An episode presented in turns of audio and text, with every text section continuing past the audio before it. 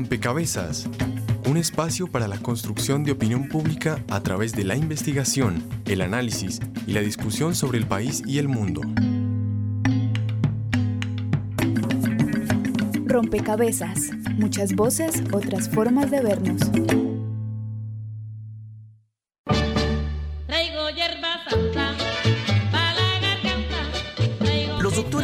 Fama de tener mala caligrafía. Decir palabrotas cuando nos hacemos daño o nos lastimamos reduce el dolor. Las sanaciones alternativas son opciones que ofrecen eh, algunas personas que no tienen ningún tipo de preparación eh, médica en escuelas eh, aceptadas oficialmente ejerciendo la medicina sin tener título. Me recomendaron algunas plantas que me han servido muchísimo más de lo que me ha dado el médico en medicina tradicional y en pastas. La verdad es que me cansé del ibuprofeno y todas las medicinas que le mandan a uno y me encontré una médica que me recomendó medicina tradicional con plantas y eso me ha funcionado muy bien. Ofrecen ese tipo de sanaciones a un grupo muy específico de la población que o no tiene acceso eh, a estas eh, alternativas eh, tradicionales y comprobadas, o finalmente no creen en la medicina tradicional. La gente tiene que saber que la medicina tradicional y la medicina alternativa son dos campos de conocimiento reconocidos oficialmente por la Organización Mundial de la Salud. Se construyó con la acumulación de conocimiento y prácticas directas entre los pueblos originarios de alguna región. Según la creencia de los Baunana, los espíritus son los principales responsables de las enfermedades. El espíritu del enfermo deberá recuperarse por medio de canciones y también succionando en su cabeza, pues el enfermo fue mordido por el espíritu de una serpiente. Con el baño, el chamán quiere conseguir que el cuerpo se libere de influencias negativas. Hay que lavarlo de las energías que se pegan a él y lo hacen receptivo para la enfermedad y la desgracia. La medicina alternativa o complementaria, en la que se pueden enlistar el reiki, la homeopatía, la acupuntura y las flores de Bach, entre otros ejemplos, es aquella práctica curativa que puede servir como apoyo o sustituto en algunos padecimientos tratados normalmente por la medicina alópata. El conocimiento de las medicinas alternativas y de las medicinas tradicionales cada vez ha sido más sistematizado y analizado con profundo rigor científico, y esto puede explicar su auge contemporáneo.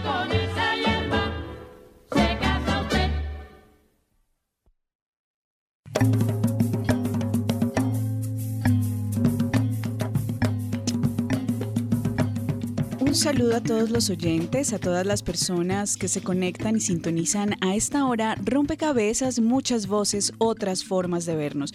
Y otro tema que invitamos a construir, a armar con ustedes, el tema de la salud, el tema de esa integración entre la medicina ancestral o tradicional y la medicina convencional.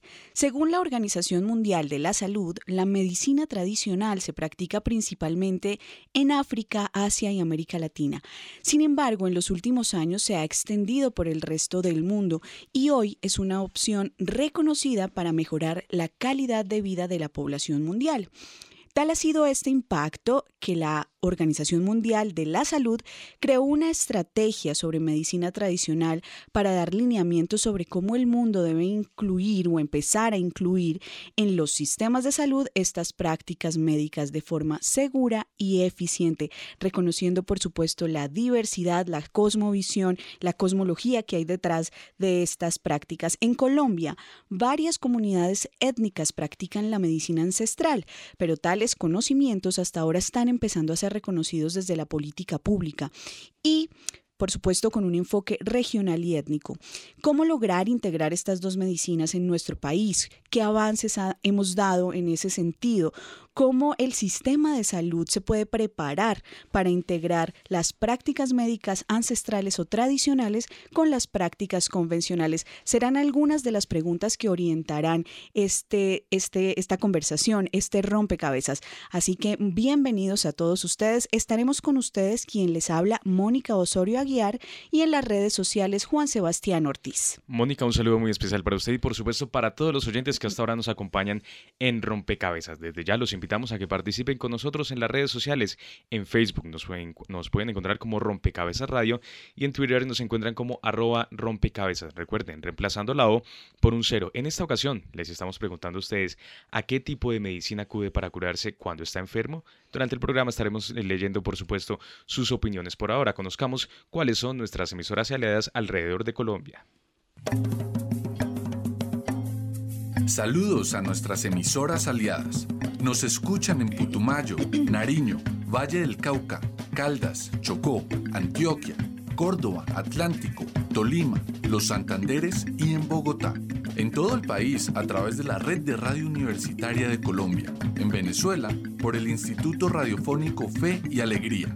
En América Latina por la Asociación Latinoamericana de Educación Radiofónica ALER. Y en el mundo entero por javerianestereo.com y rompecabezas.cinep.org.co.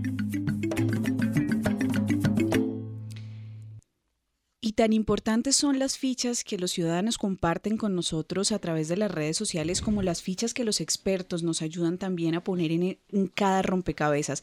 Con el saludo mm, le doy la bienvenida a Iván Sarmiento, él es investigador del Grupo de Estudios en Sistemas Tradicionales de Salud de eh, la Universidad del Rosario. Iván, y quisiera que usted nos ayudara a entrar al tema un poco identificando o ayudándonos a identificar por qué esa tendencia mundial a mirar la medicina tradicional o ancestral, qué es lo que, qué es lo que ha pasado. Muchas gracias por la invitación. Eh, sí, de alguna manera lo que ha ocurrido en el mundo es eh, que se ha abierto la posibilidad de aceptar otras formas de generar conocimiento de producir conocimiento y se ha reconocido que los pueblos tradicionales tienen unas, si quisiéramos llamarlos, unas ciencias tradicionales que permiten conocer cómo manejar la salud y permiten que ese conocimiento sea aplicado en beneficio de las personas. Esa es una tendencia que va ganando fuerza a nivel mundial, que cuestiona la hegemonía de la ciencia occidental como única manera de acercarse a la realidad y por lo tanto abre la posibilidad de que esos conocimientos entren a ser parte del abanico de posibilidades para aplicarlas en el mejoramiento de la salud de las personas. No tiene que ver con de pronto una crisis en ese sistema occidental o una falta de credibilidad de los usuarios o de quienes han, digamos que han venido em, usándose ese método o no tiene nada que ver. Habría que reconocer que hay limitaciones del modelo occidental de salud, eh, limitaciones sobre las cuales seguramente vamos a hablar más adelante a lo largo del programa. Eh, sin embargo, eh, lo que se plantea no es la, el reemplazo del uno por el otro. Lo que se plantea es la posibilidad de que distintas formas de conocimiento puedan entrar en diálogo para construir nuevas alternativas o nuevas posibilidades de actuación en el mundo. Bien, está también con nosotros Javier Suárez, él es médico cirujano de la Universidad Nacional y hace parte de la Sociedad Médica Colombiana de Acupuntura. Bienvenido a este rompecabezas, Javier, mm, y usted nos podría ayudar a identificar cuál es el panorama mundial, cómo se están moviendo los países y cómo se están aproximando a la medicina ancestral o tradicional. Con mucho gusto, buenas noches para los oyentes y gracias Mónica por la invitación y a los directivos del programa por darnos este espacio. Bueno, inicialmente en tu introducción hablabas de cómo había un pronunciamiento formal de la Organización Mundial de la Salud, ¿correcto? A principios de los años 70, más o menos cuando ocurre esto, es en la conferencia de Alma Ata, en la cual se identifica que hay unas condiciones de salud pública que en ese entonces se llamaban atención primaria en salud y hoy en día persiste el término APS, en el cual había falencias significativas en cobertura a la población, en recursos, en infraestructura, que debían ser resueltas por los países miembros de la OMS, pero que muchos de ellos, debido a sus condiciones de desarrollo tecnológico, científico y por supuesto económico, no las podrían cubrir. ¿Qué hizo la Organización Mundial de la Salud? Entonces observó cómo era el devenir de muchas partes del mundo, en muchos escenarios, e identificó escenarios de práctica médica hecha por médicos y también por no médicos, pero con experiencia dada por los años y por la observación de muchos elementos que permitían definitivamente abordar e intervenir en el estado de salud de una persona con resultados beneficiosos desde el orden de, mejoría en su condición clínica, disminución de la agravación, de acortamiento del tránsito de la enfermedad y de costos en los servicios de salud. Remontando un poquitico esta conferencia y los históricos y los eh, países miembros que allí estaban, uno de los principales observadores y aportantes de esa circunstancia en aquel entonces era la Unión Soviética y la República Popular China, a través de sus enfoques médicos, especialmente la medicina tradicional china. Desde ese entonces se reconoció de manera formal para todas las organizaciones miembros que la medicina tradicional china debería ser parte de la atención primaria en salud. Y era entendible. Hoy tenemos una historia de más de 6.000 años, según registros paleontológicos, eh, registros pictográficos en los cuales em, diferentes clanes que existían en este entonces en la China abordaban la atención en salud exclusivamente con este enfoque que tiene infinidad de elementos que seguramente adelante vamos a abordar.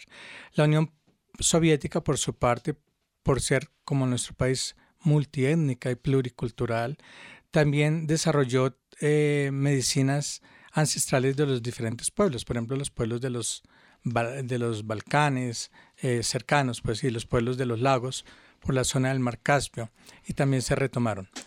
Ni qué hablar de la tradición tan grande que tiene la medicina ayurvédica, por ejemplo, en la India, las tradiciones africanas que tienen muchísimo parecido con varios de nuestros elementos en América Latina, sobre todo en la parte eh, costera, como es Centroamérica y el norte de Sudamérica, en la cual obviamente por la colonización que hubo de estas comunidades también se importaron en el buen sentido de la expresión estas tradiciones, más de todos los elementos propios que había en esa época y que posteriormente conservaron nuestros campesinos. Bien, vamos también desde el equipo periodístico de Rompecabezas a aportar una ficha para seguir comprendiendo este panorama de la medicina ancestral o tradicional y la medicina convencional. La medicina tradicional consiste en una serie de terapias y prácticas alternativas basadas en los conocimientos médicos ancestrales de las comunidades. Según la Organización Mundial de la Salud, en numerosos países en desarrollo, la medicina tradicional cumple una función importante para satisfacer las necesidades de atención primaria de salud de la población y durante mucho tiempo se han utilizado formas de medicina tradicional específicas. Desde el decenio de 1990, la integración de la medicina ancestral con la convencional, tanto en la práctica cotidiana como en la política pública, se ha ido consolidando. Los tratamientos con ambos tipos de medicina han arrojado resultados positivos e incluso en países como China, todos los hospitales públicos ofrecen terapia herbaria paralelamente a la medicina convencional. Sandra Jimena Urrea, médica miembro de la Sociedad Colombiana de Medicina China y Acupuntura, formada en China. Pues yo personalmente veo una, un auge pues, de esta medicina. La, la, gente cada vez confía más en la medicina ancestral, por lo que la gente se da cuenta que funciona, que no tiene efectos secundarios como la medicina química, pues de la medicina convencional, que muchos de sus problemas tienen solución a diferencia de la medicina convencional que simplemente en la mayoría de los casos tienen que tomar droga de por vida para que más o menos eh, manejen sus enfermedades. En cambio, con la medicina ancestral en muchas ocasiones se logra la curación. El, el hecho de uno usar una medicina no quiere decir que la otra no se debe, no se debe o no se puede usar.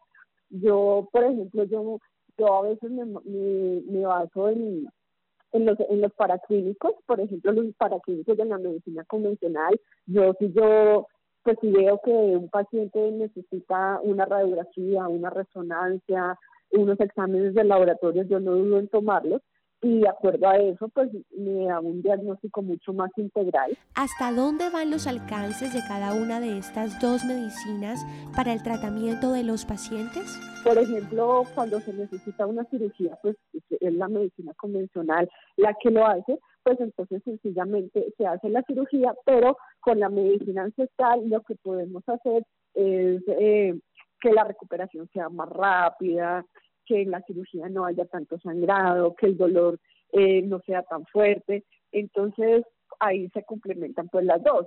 O por ejemplo un paciente hipertenso que esté tomando medicamentos antihipertensivos, inicialmente pues no se retiran los medicamentos, pero nosotros con la medicina, pues las medicinas ancestrales nos ayudamos para que no necesite aumentar la dosis, para que en algún momento pueda suspender el medicamento sin necesidad de tomarlo toda la vida si solamente se utilizara pues la medicina convencional. Entonces, el alcance uniendo las dos medicinas es impresionante.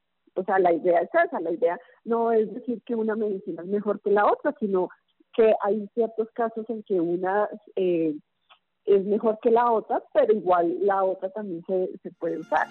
Informa para Rompecabezas María Alejandra Navarrete Tobar.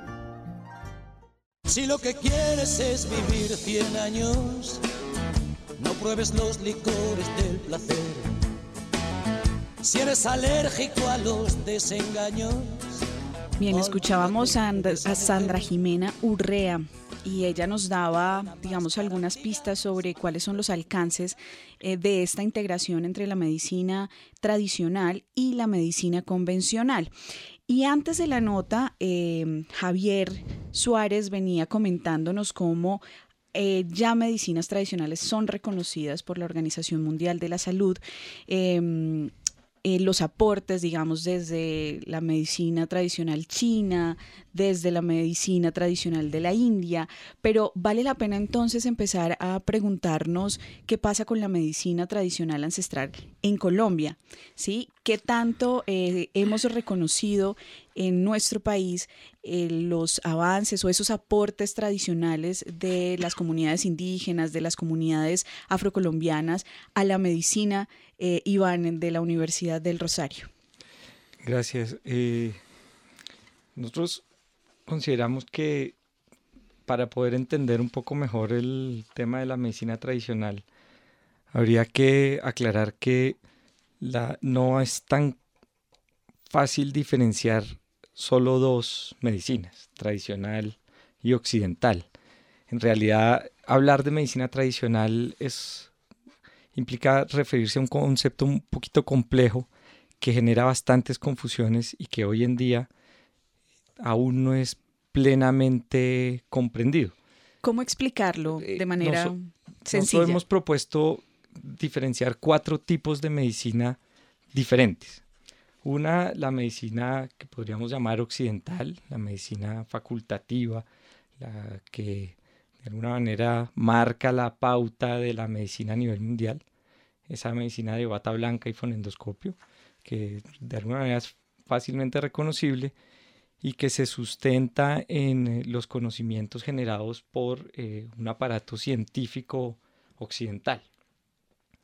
Eh, por otro lado, existen unas medicinas que podríamos llamar medicinas populares, que son conocimientos que se extienden eh, por modas o por los medios de comunicación, que tienen que ver con uso de distintos recursos y ideas de cómo cuidar la salud, pero que no hacen parte de un, de un eh, cuerpo de conocimiento, que no hacen parte de una estructura conceptual, que no tienen una estructura colegiada de practicantes, etc.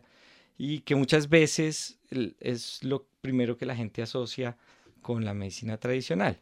Entonces eh, son modas como la uña de gato o como el mismo la flor de Jamaica que estuvo muy de moda hace un tiempo y entonces la gente tomaba flor de Jamaica porque supuestamente curaba muchas cosas o los correos eh, electrónicos que van y vienen eh, proponiendo que la guanábana cura el cáncer, por ejemplo, que fue otra moda que estuvo hasta no hace mucho tiempo por ahí circulando y que de alguna manera puede que funcionen o no, independientemente de si funcionan o no, eh, confunden frente a que eso es medicina tradicional. Eh, una, tercera categoría eh, sería lo que llamaríamos las medicinas alternativas o complementarias, que hay de muchos tipos y diferentes tipos de, terapias, la homeopatía, etc., que se basan en teorías que se han propuesto sobre la manera en la que debe cuidarse la salud o manejarse la salud, o que toman elementos de las medicinas tradicionales y los aplican en, las terapias que proponen. Y un cuarto tipo o una cuarta categoría, que son las medicinas tradicionales propiamente dichas, que eh, tienen como característica fundamental un arraigo cultural con un sistema de conocimiento que pertenece a un pueblo, que se ha transmitido de generación en generación um, durante mucho tiempo, y un arraigo territorial, básicamente. De esa manera, en Colombia nosotros reconocemos tres tipos de medicina tradicional. La medicina tradicional de los pueblos indígenas, que responde a su cosmovisión y a su forma de ver el mundo, a su manera de manejar el mundo.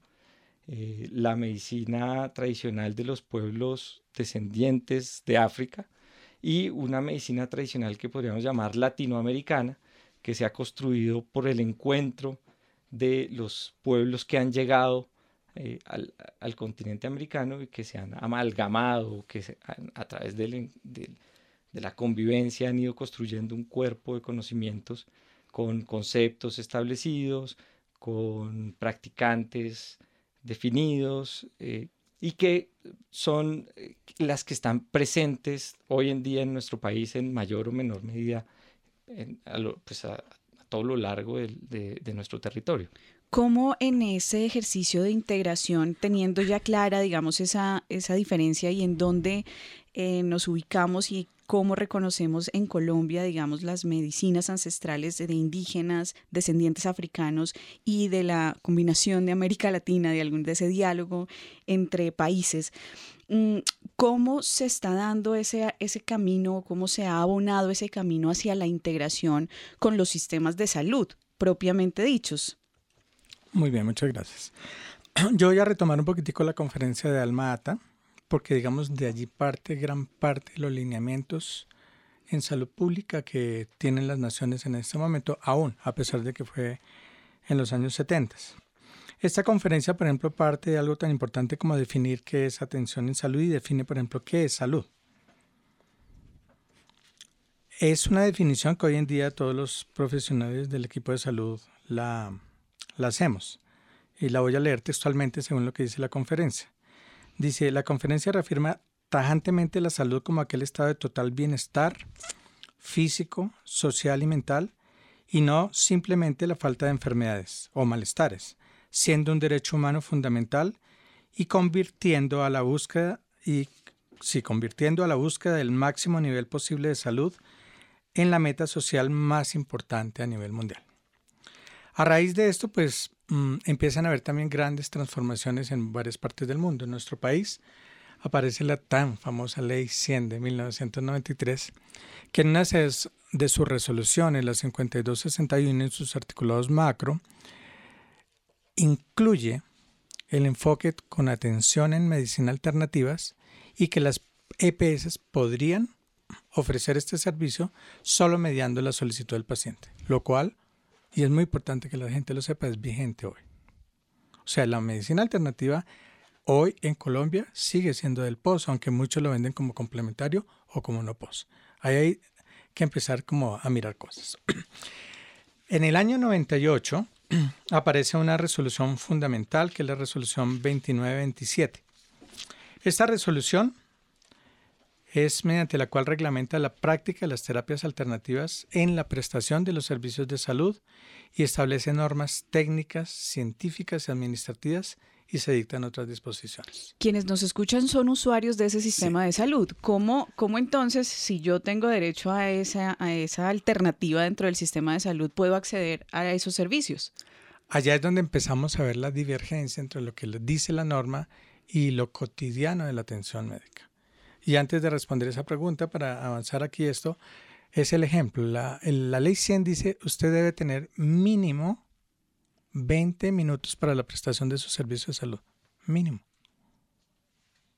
En muchas EPS ese mínimo está muy por debajo de los 20 minutos.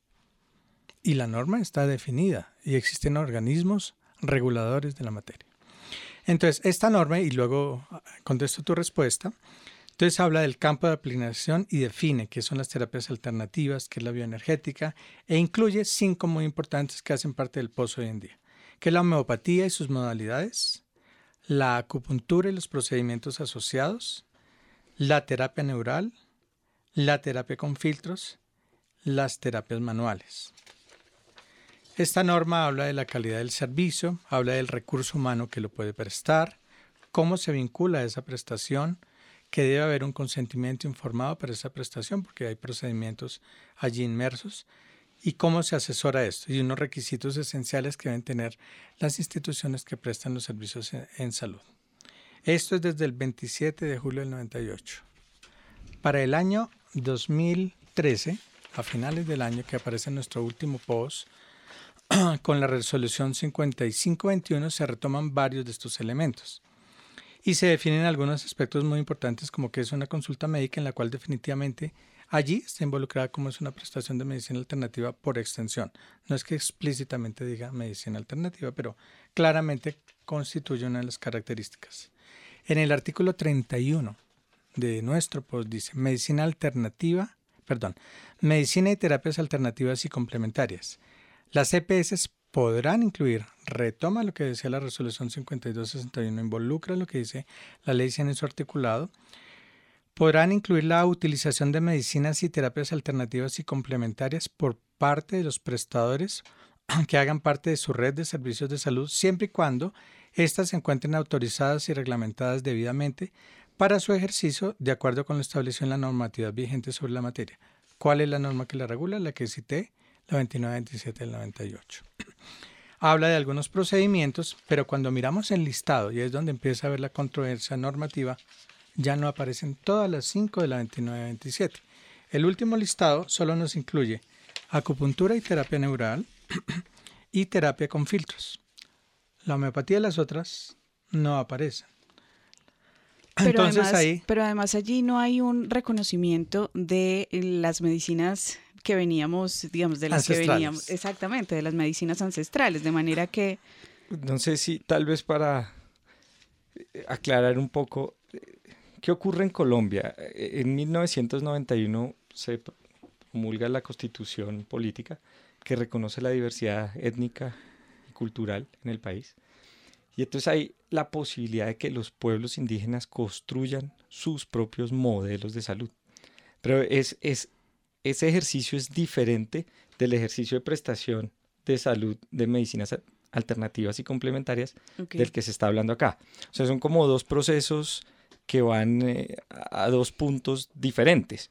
¿no? Uno es qué se incluye como tratamiento en el POS, en el sistema de salud, y otro es cómo se construye la atención de salud para los pueblos que poseen una medicina tradicional. Y hay una diferencia, digamos, que nos tenemos que tener en cuenta para el rompecabezas que estamos tratando de armar. Pero ahí, Iván, valdría la pena reflexionar sobre también qué tanto de esas medicinas ancestrales de nuestros pueblos indígenas, afrocolombianos, de nuestros pueblos latinoamericanos, son, podrían ser parte de un servicio para quienes no hacen parte de esas comunidades.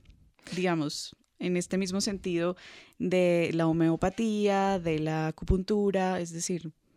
Sí, de, alguna manera estamos convencidos que la medicina tradicional tiene bondades que hace deseable que otros miembros de la sociedad nacional puedan beneficiarse de ellas, por supuesto. Pero para poder armar un verdadero modelo que incorpore las medicinas tradicionales, primero hay que avanzar unos pasos de fortalecimiento de los pueblos que poseen esas medicinas tradicionales, de fortalecimiento de la misma medicina tradicional y entender que eh, la medicina tradicional no es simplemente un sucedáneo con el cual uno sustituye una terapia por otra. Es decir, no entran a, hacer una alternativa a la medicación, no entran a hacer una alternativa a la cirugía o una alternativa a los tratamientos que propone la medicina occidental, sino que implican reconocer otra forma de, conocer, de conocer el mundo, otra ciencia, otra, otra epistemología, si quisiéramos decir, eh, implican eh, otra manera de definir la salud, otra manera de construir eh, los modelos de sociedad. Y ahí, ahí, es donde está, digamos, el punto más complejo de lograr realmente que esas medicinas tradicionales puedan entrar a ser parte del abanico de posibilidades para la atención de la salud. Bien, para entonces dejar claridades en este rompecabezas justamente, en esa línea, Iván, ¿Cómo se ha avanzado en términos de, política pública, en el reconocimiento, digamos, de esas medicinas indígenas, afrocolombianas dentro de nuestro sistema de salud para la atención de esas comunidades? Sí, a nivel internacional hay dos instrumentos que son, marcan todo el tema de reconocimiento de las culturas tradicionales. Son el Convenio 169 de la Organización Internacional del Trabajo y la Declaración de Pueblos Indígenas de las Naciones Unidas eh, que reconocen que se debe que los pueblos indígenas tienen el derecho a que sus sistemas tradicionales de salud eh, permanezcan y a ser atendidos por esos sistemas tradicionales de salud. Eh, eso se ha traducido en Colombia en que existe la legislación necesaria para que ellos puedan proponer sus propios modelos de salud y más aún a partir del eh, primer gobierno del presidente Santos, se propone la creación de un sistema propio indígena de salud, el CISPI, eh, que está en este momento en construcción, que busca avanzar hacia, hacia allá. La cuestión es que es un tema muy complejo porque implica eh, no simplemente hacer una adición al sistema actual de salud, sino proponer una transformación de la manera como se comprende la salud. Eh, la definición de salud que maneja la Organización Mundial de la Salud desde su constitución, eh, por allá en, eh, el año 46 más o menos, la cual nos acaban de leer, si su merced se fija, no hablan de temas tan importantes para la medicina tradicional como la espiritualidad, por ejemplo como la relación con el territorio. De manera que hay una cantidad de aspectos que para los indígenas son fundamentales en la comprensión de su salud que nosotros en nuestro sistema de salud estamos lejos de, llegar a incorporar. De manera que son, de alguna manera, ustedes lo que, lo que han venido haciendo eh, es que han determinado una serie de desafíos desafíos por un lado en esa integración de lo que se entiende o nos explican ustedes entiende por medicinas ancestrales de las comunidades indígenas, de las comunidades afrocolombianas en nuestro sistema de salud, pero desafíos también en lo que se ha entendido como medicina alternativa dentro de nuestro sistema de salud para que haya una, una implementación y se pase de la norma, de la normativa, a la a la vida, digamos, y que los usuarios de ese sistema de salud sepan que tienen estas opciones y que pueden hacer uso de ellos. Ahí, allí tenemos como dos universos donde hay dos, pues varios retos, varios desafíos. Yo quisiera dejar hasta aquí esta primera parte del programa. ¿Para qué? Para darle la voz a los ciudadanos que a través de las redes sociales también ponen sus fichas en este rompecabezas. La ficha virtual, un espacio donde los oyentes aportan a la discusión en rompecabezas.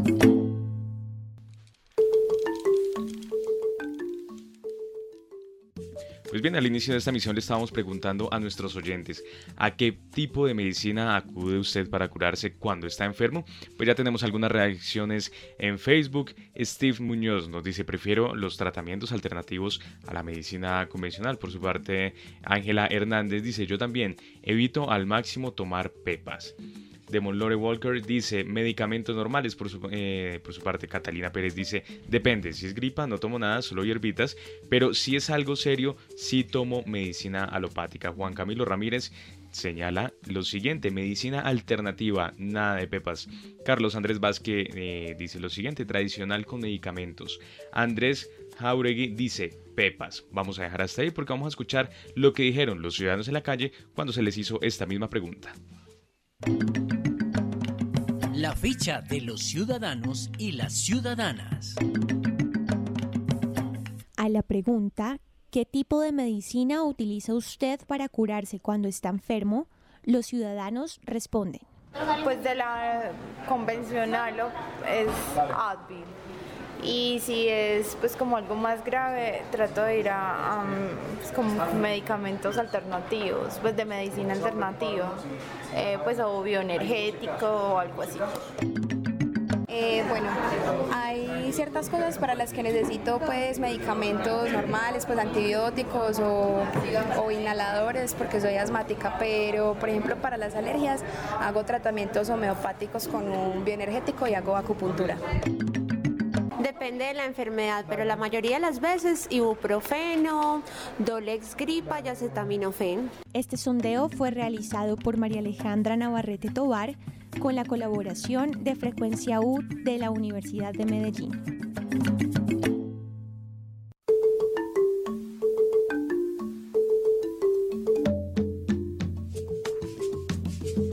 Pues bien, y antes de continuar con las opiniones de nuestros oyentes, les recordamos nuestras cuentas en redes sociales. En Facebook nos encuentran como Rompecabezas Radio y en Twitter nos encuentran como arroba rompecabezas, reemplazando la O por un cero. Y para finalizar, las últimas cuatro opiniones, Manuel Antonio Durán nos dice, él utiliza comida para curarse. Por su parte, Alex León dice medicina tradicional, o sea, ibuprofeno. Ana María de Chavarría, pepas y más pepas. Y para finalizar, Juan Manuel Arbeláez señala lo siguiente, antigripales y la siempre útil agua de panela con limón y jengibre.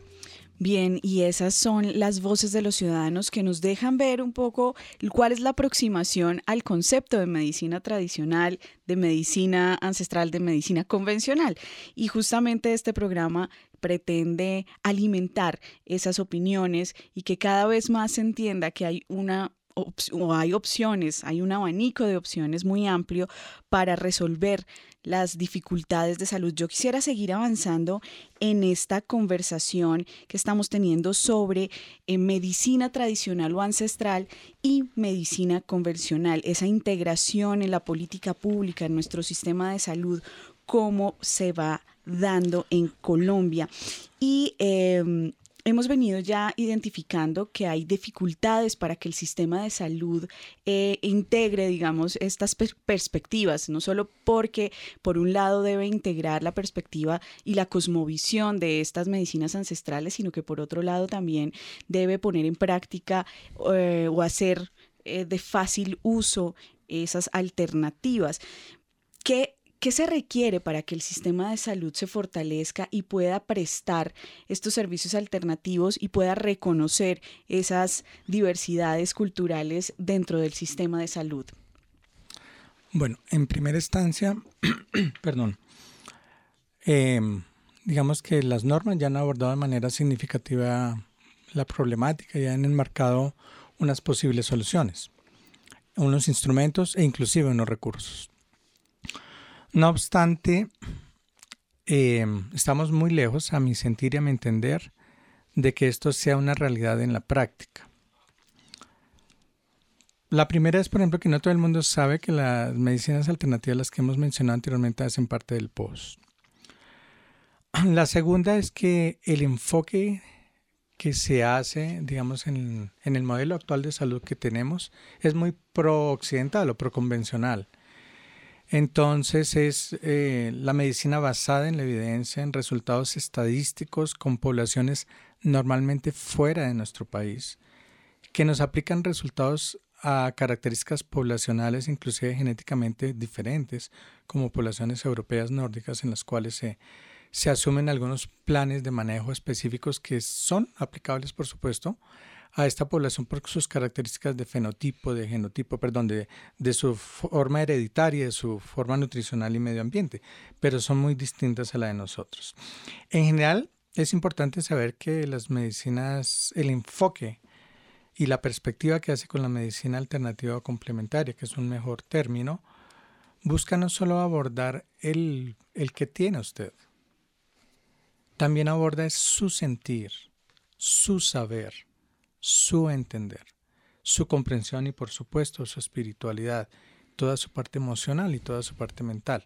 Por eso es más integradora, por eso es más holística, por eso es más amplia, por eso es más específica.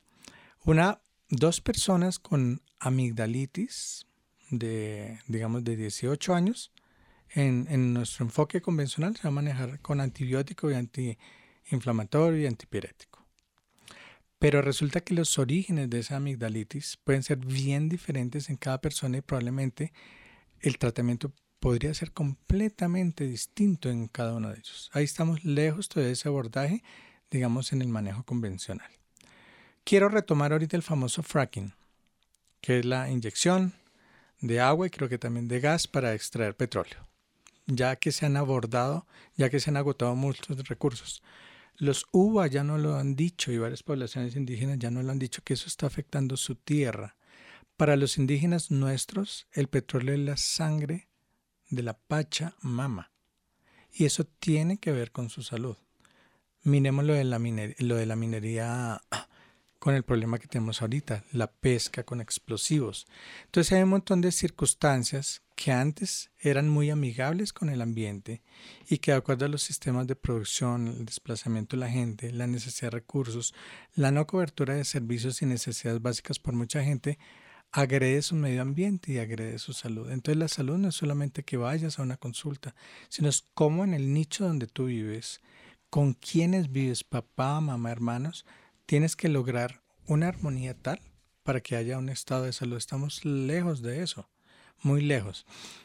El Ministerio de Salud en este momento tiene en su página el Bademecum de plantas colombianas reconocidas a la fecha con principios activos determinados, que tienen las raíces, que tienen las hojas y cuáles son las recomendaciones principales, tomadas de estudios muy juiciosos de químicos farmacéuticos colombianos y de tradiciones ancestrales. Pero tú vas a las plazas de mercado, por dar un ejemplo aquí la plaza de San Pedro Mendoza, y allá encuentras, con el respeto que merecen mis colegas, por supuesto, sabios en atención médica. La señora te llega allá y te dice un dolor de cabeza de tales características y te da la hierbita tal que la debes preparar así allá. Eso es conocimiento ancestral de cientos de años, de muchos de ellos son tradición oral que no se han incorporado a nuestro sistema. Algún estudio que hizo en su momento, em, creo que fue la Universidad Nacional, se encontró similitud entre la acupuntura china y algunas técnicas acupunturales que se hacen en, La Guajira, con, con, palitos. Técnicas de masaje que se hacen en tribus indígenas son las mismas que se hacen en Japón, en China, en la India. Entonces uno dice, bueno, ¿y cómo se transmite esa información en pueblos tan distantes? es porque hay un conocimiento que depende de la observación del ser, del ser como íntegro, del entorno, de la naturaleza, de todo lo que en él vive. Y estamos lejos de integrarlo en nuestro sistema de salud. Bien, eh, quiero invitarlos a escuchar esta siguiente nota de rompecabezas porque hablamos también con secretarios de salud de región para que nos cuenten un poco cómo ven ellos este, eh, esta perspectiva de integrar la medicina convencional con la medicina ancestral.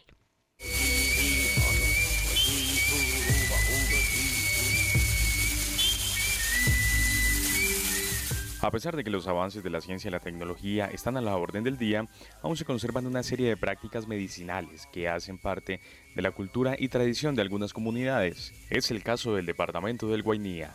Habla el doctor Luis Fernando Guevara, secretario de Salud. El año pasado se fructificaron esos,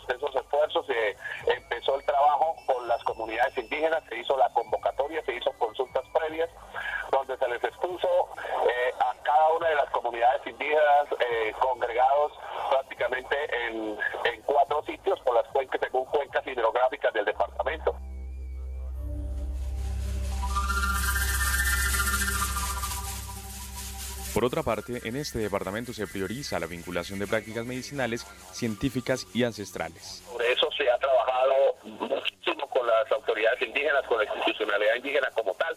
Eh, el año pasado, eh, hacia el mes de agosto, septiembre, se realizaron la capacitación en el SENA, aquí del departamento, de 80, de dos cortes de 80, o sea, 160 personas eh, de población indígena, líderes de cada una de las comunidades, que en otras palabras son los que van a manejar directamente los, los, van a estar directamente en los diferentes puestos de salud del departamento. Las capacitaciones contemplaron lo siguiente. Se le hizo énfasis en, la, en los en diferentes temas como interculturalidad, atención primaria en salud,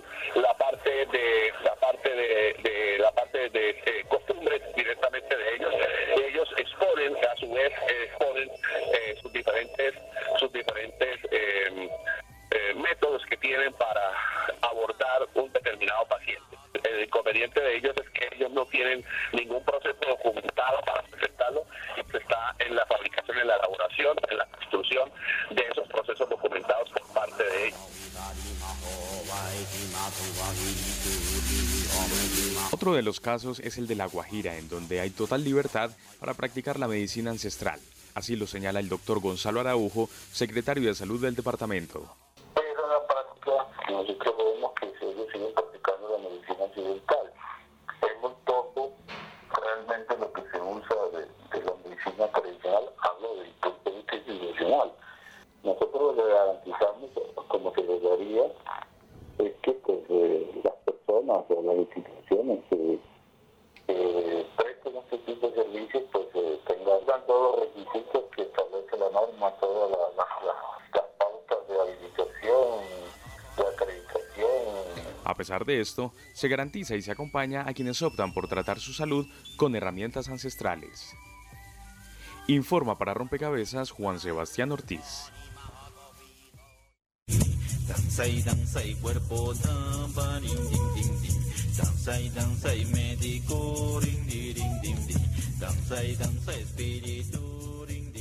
Bien, se ha mencionado ya en varias oportunidades eh, a lo largo de este rompecabezas eh, la relación que tienen esas medicinas ancestrales con la cultura, con el territorio, em, con la tradición, con la misma historia, ¿no? ¿Cómo o qué, qué implicaciones tiene esto eh, para un sistema de salud y cómo lograr que efectivamente se, se tengan en cuenta esas, esas, esas características de la medicina ancestral, Iván. Sí, pues inicialmente eh, creo que hay que retomar un poco la, la, pregunta que tú hacías antes. Bueno, ¿qué, ¿qué, se necesita para que esto pueda llegar? Eh, nosotros proponemos que el primer paso debe ser un compromiso con el fortalecimiento de las medicinas tradicionales. Han sido perseguidas durante cientos de años eh, sistemáticamente negadas, maltratadas y hoy en día están muy golpeadas. Y eso implica un fortalecimiento de los pueblos indígenas, un fortalecimiento de su derecho fundamental a la autodeterminación, a la definición de sus propias políticas. Eso será imposible mientras no estemos dispuestos a redefinir nuestro modelo de desarrollo, a dejar de enfocar todas las baterías de nuestra sociedad hacia la construcción del eh, objetivo del crecimiento económico. Y por supuesto mientras no estemos dispuestos a reconocer la diversidad epistemológica, la diversidad cultural, la diversidad ética, que es la base fundamental sobre la que puede establecerse el diálogo eh, con estos sistemas.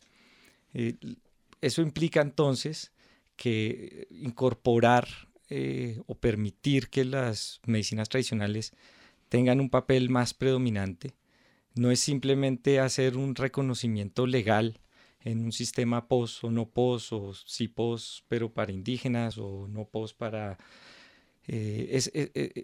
Ahí no es donde está, donde radica lo fundamental. Tal vez lo fundamental está es en que después de 500 años y, poquito más eh, podamos algún día sentarnos a hablar con los pueblos indígenas y escuchar lo que tienen para enseñarnos sobre cómo manejar el mundo, cómo manejar a la persona, cómo manejar a la familia, cómo manejar a las comunidades. Tienen mucho que decir y durante mucho tiempo no los hemos escuchado. Solo hasta que nos sentemos a dialogar realmente con respeto, no digo que tengamos que aceptar lo que ellos nos digan, por lo menos tener el respeto para escucharlos, ahí vamos a poder empezar a construir eso que se necesita para llegar a eventualmente una integración. Eso en perspectiva de derecho, de derecho a la salud, digamos, la definición de la OMS lo considera y lo, lo tiene también incluido, ¿qué, significaría para la sociedad colombiana? Es interesante porque una de las cosas que ellos nos han enseñado es que estamos un poquito confundidos en la medida en que la salud no es solamente un derecho, la salud también es un deber. Eso implica que nosotros debemos cambiar nuestro compromiso frente a la salud.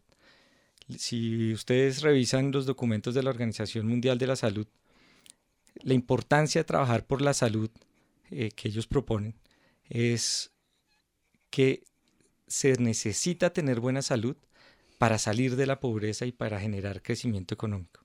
Es decir, lo importante no es la salud, lo importante es el crecimiento económico. Aquí un poquito es darle la vuelta a esa perspectiva y decir, aquí lo importante es el deber de mantener la vida, de mantener la vida de la persona, de mantener la vida de la naturaleza, de mantener la vida de la familia, de mantener la vida de, las, de la comunidad.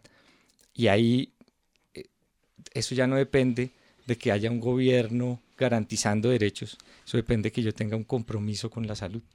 ¿Eso qué le implica entonces a la sociedad colombiana, Javier? ¿Cuál sería su rol en ese ejercicio de cambiar de alguna, de alguna manera o, o, sumarle más bien a la perspectiva de derecho también la perspectiva de deber? Yo quiero tomar una palabrita que me encantó que usaban, que es el respeto. El respeto por la individualidad, por el individuo, por mis responsabilidades, por las responsabilidades del otro, por mi libertad, por la libertad del otro. Lograr armonizar eso traducido en principios y en valores sociales no solo le va a apuntar a la condición de salud, sino a todos como sociedad.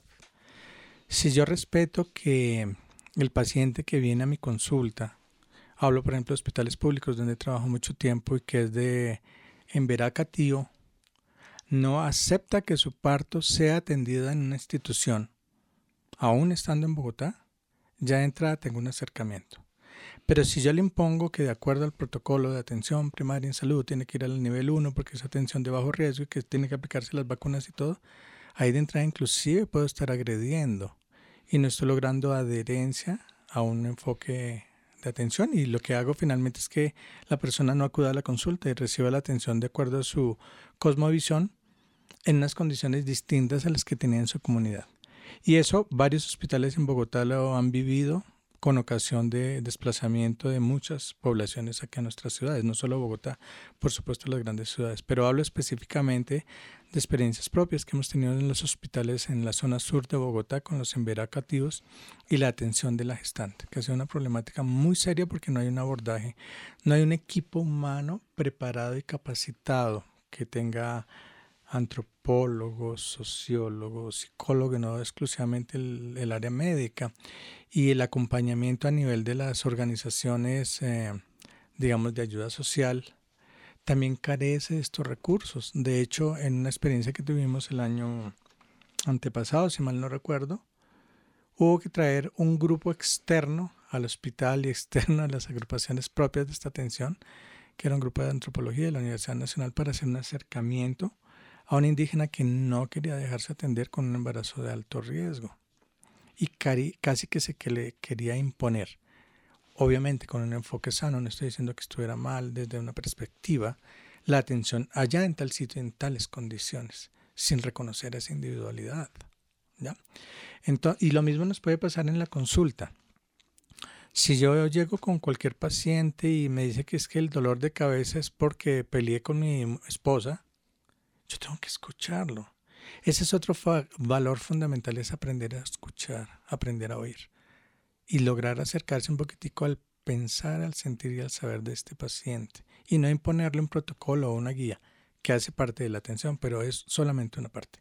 Ustedes están aproximándonos también a esos cambios, a esas transformaciones culturales, de alguna forma de entender, ya usted lo había señalado, Iván, de cómo entender la salud eh, en nuestro país. Eh, démosle a nuestros oyentes en estos minutos que nos quedan algunas pistas sobre cómo ellos desde su aproximación a ese sistema de salud, sobre su aproximación a, mm, a, las, a, la, a la atención, ¿cierto? Como pacientes pueden em, aportar en esa transformación para entender de una manera distinta la salud y para también entender también que, que hay alternativas, que hay opciones y que debemos reconocer la diferencia? Bueno, de entrada yo diría que si incorporamos en nuestro cotidiano el quiérete más o quiérase más, ahí estamos ganando infinidad de cosas. Cuando yo me quiero más, evito el consumo de sustancias psicoactivas, por ejemplo. Evito violencia intrafamiliar. Evito no tener hábitos y estilos de vida más sanos para mí, para mi familia, en mi trabajo, para mis compañeros. Miren, cosas tan simples como lo que nos pasa ahorita en Transmilenio. Eso tiene que ver con el respeto y tiene que ver con la salud mental de nuestra gente. Iván. En los años recientes, los pueblos indígenas en América han resaltado unas palabritas que tienen una fuerza muy interesante. Ellos dicen que eh, quieren apuntarle a construir el buen vivir, la buena vida. Y cada pueblo ha tratado de explicar su definición de lo que es una buena vida. Y con eso nos están dando el ejemplo de cómo construir un modelo de sociedad hacia un objetivo distinto del que nosotros estamos apuntándole en nuestra sociedad occidental. Porque nos explican que buen vivir para ellos es lo que para nosotros podría significar salud, solo que incorporando muchas cosas más. Eh, me voy a permitir leer la definición de buena vida que proponen los pueblos del Baupés, en la zona de Yapú, por allá en eh, un caño muy lindo metido en la selva.